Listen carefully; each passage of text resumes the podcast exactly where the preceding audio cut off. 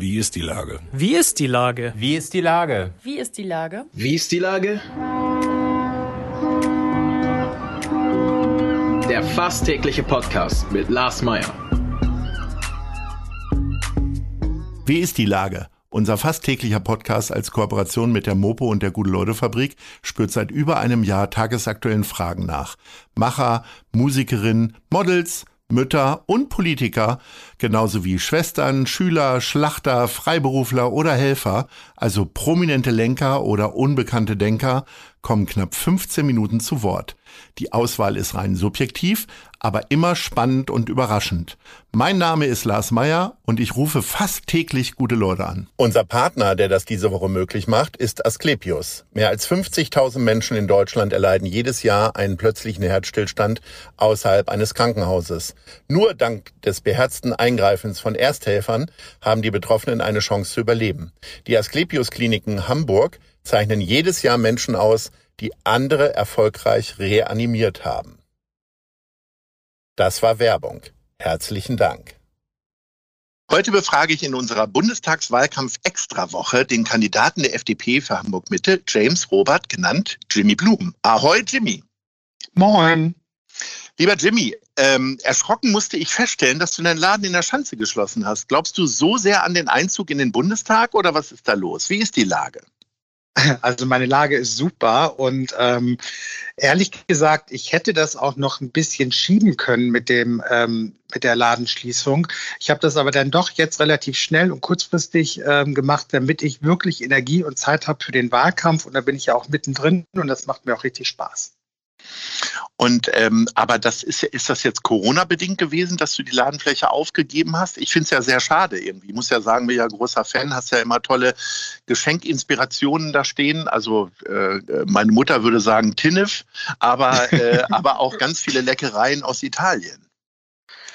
Also sagen wir mal so, wenn Corona nicht gewesen wäre, dann hätte ich bestimmt nicht so früh darüber nachgedacht, den Laden zuzumachen.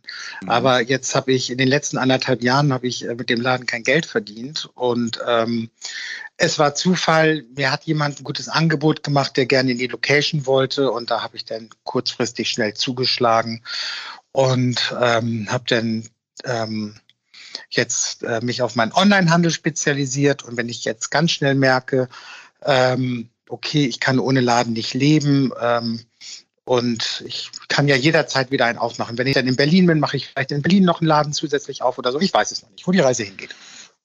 Alles verrückt.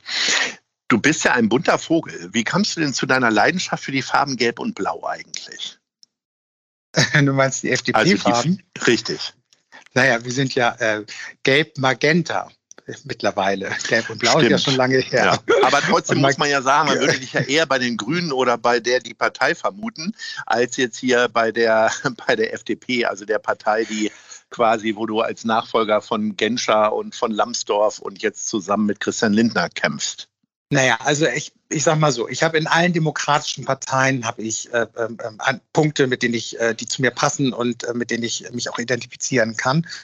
Und ich bin aber so ein liberaler und freier Mensch und ähm, habe mir damals, ich bin ja noch gar nicht so lange in der Partei, ich bin ja 2017 oder 18 bin ich, glaube ich, eingetreten, ähm, habe mir da sehr viel Gedanken damals gemacht und habe mir die alle genau angeguckt und bin zu dem Entschluss gekommen und ich glaube, ich habe auch die richtige Heimat gefunden, ähm, dass dieser liberale und freie Gedanke ähm, genau zu mir passt. Und wenn ich mir jetzt unser Wahlprogramm angucke, muss ich sagen, bin ich auch ehrlich gesagt richtig stolz auf unsere Partei.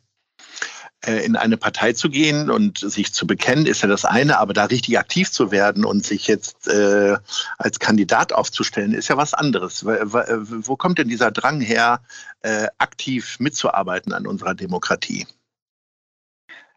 Also aktiv mitarbeiten ist wirklich äh, für mich eine Herzensangelegenheit und ich kann ja nicht immer nur, es gibt so viele Leute, die meckern und, und, und pöbeln und, und sind unzufrieden, aber machen nichts. Und das ist einfach nicht meine Natur und ähm, so wie ich auch mein Leben lang schon gearbeitet habe und schon immer ähm, Projekte in Angriff genommen habe, ähm, ist das jetzt für mich auch eine Selbstverständlichkeit, dass ich äh, versuche, mich politisch zu engagieren. Das hat ja 2019 auch schon sehr gut geklappt.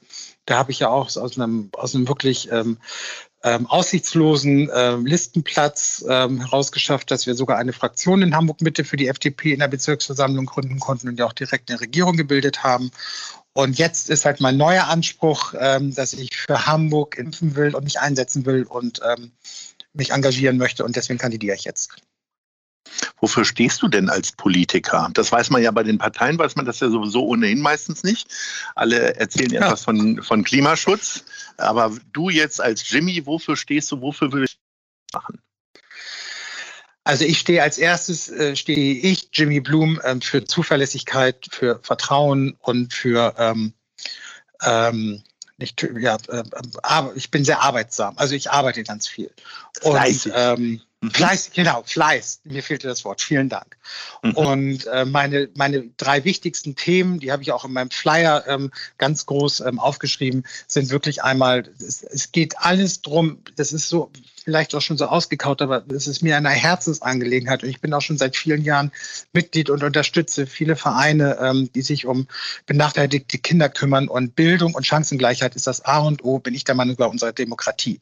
Also wenn wir nicht dafür sorgen, dass wir leben ja Hamburg Mitte ist so ein vielfältiger Stadtteil und es gibt ähm, ganz tolle ähm, ähm, Stadtteile, wo es auch tolle Schulen gibt. Es gibt aber auch sehr benachteiligte Stadtteilen. Und wenn wir es nicht schaffen, dass wir auch in, in den benachteiligten Vierteln in, am anderen Ende von Hamm und im Bild steht und ähm, wenn wir es nicht schaffen, die Kinder da auch wirklich ähm, gut auszubilden, dass die alle die gleichen Chancenmöglichkeiten haben, dann sehe ich nämlich für Deutschland in der Zukunft echt, echt schwarz. Und dazu gehört auch mein nächster Schwerpunkt. Äh, lass mich kurz ausreden. Ja, ähm, wir gelten ja immer als Digitalisierungspartei und, und, wurden ja auch viele Jahre darüber ausgelacht. Jetzt in der Pandemie haben wir gesehen, ähm, wie wir wirklich wie wir selber, wie jeder darunter gelitten hat, dass wir kein vernünftiges Internet und nichts, nichts haben.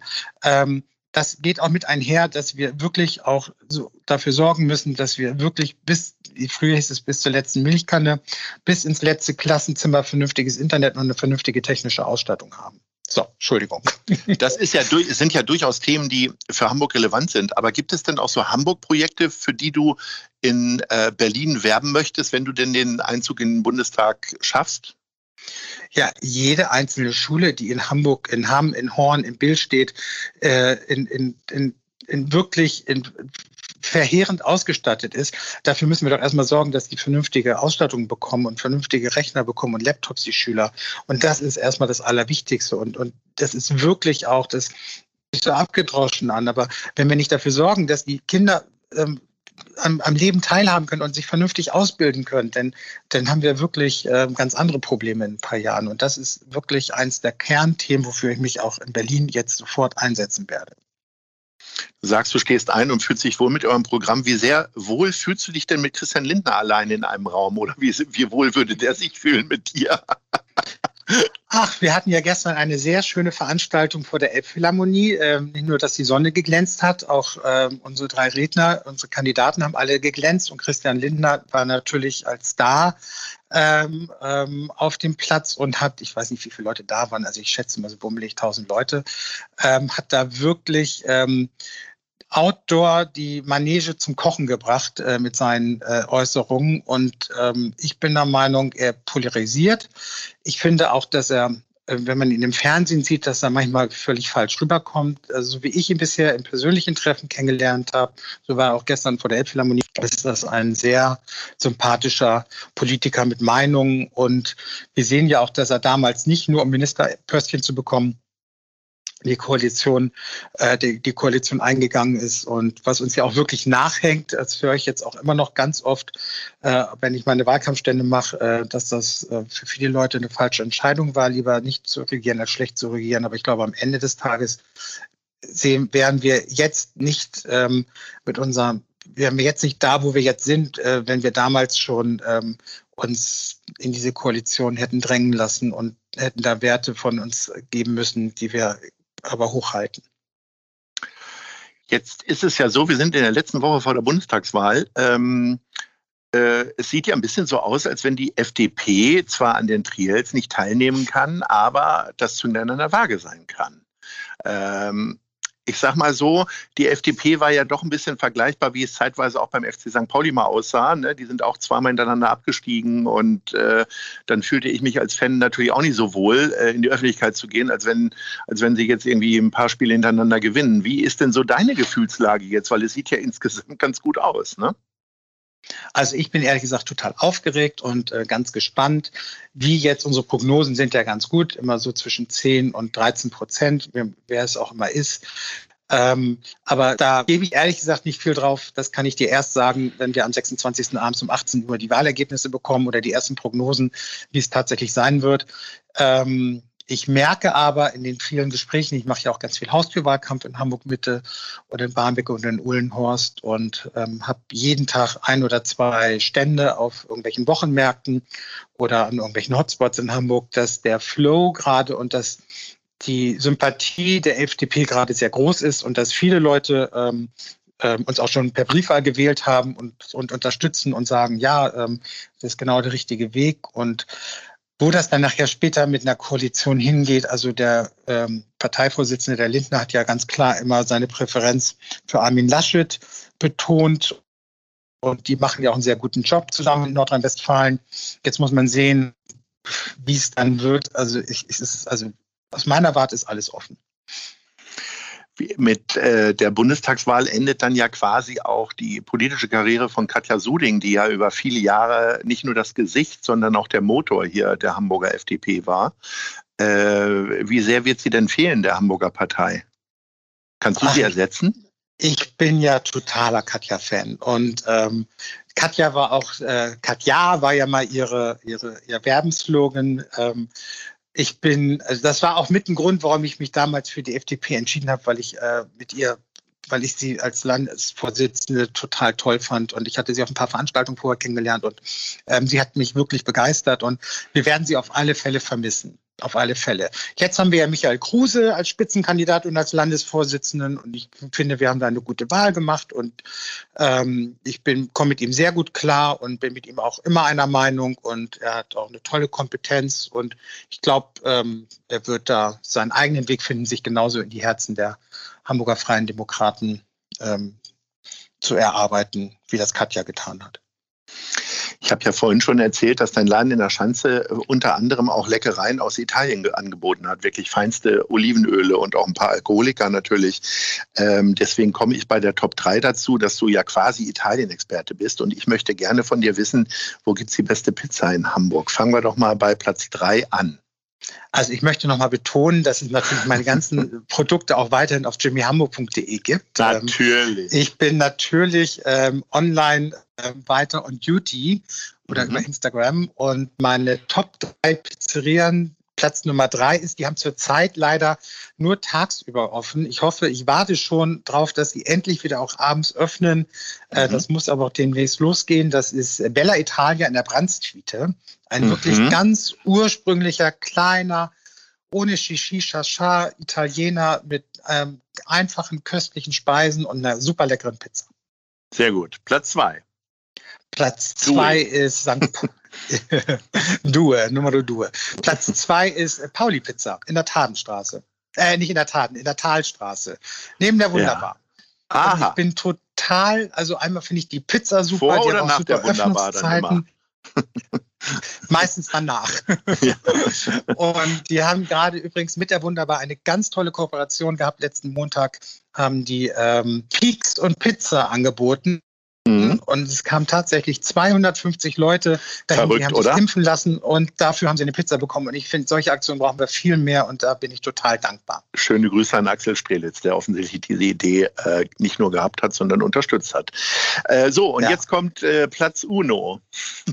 Numero uno ist, ähm, ich glaube, du magst sie auch, ist für mich Jill in der Badstraße. Ja. Das ist ja. für mich wirklich. Ja, hier bei uns ich in mag der Nachbarschaft, Jill total da ist gerne. quasi immer die Mitte gewesen zwischen unseren beiden genau. Geschäften. Und ich, ja. ich, ich bin totaler Fan von Jill. Ich finde sie so süß und so herzlich und ihre Pizza. Ich bin vom ersten Tag, ich war schon zur Eröffnung da und bin totaler Fan von ihrer Pizza und von, die ist ja wirklich Neapel pur und ähm, meine absolute Top Number One.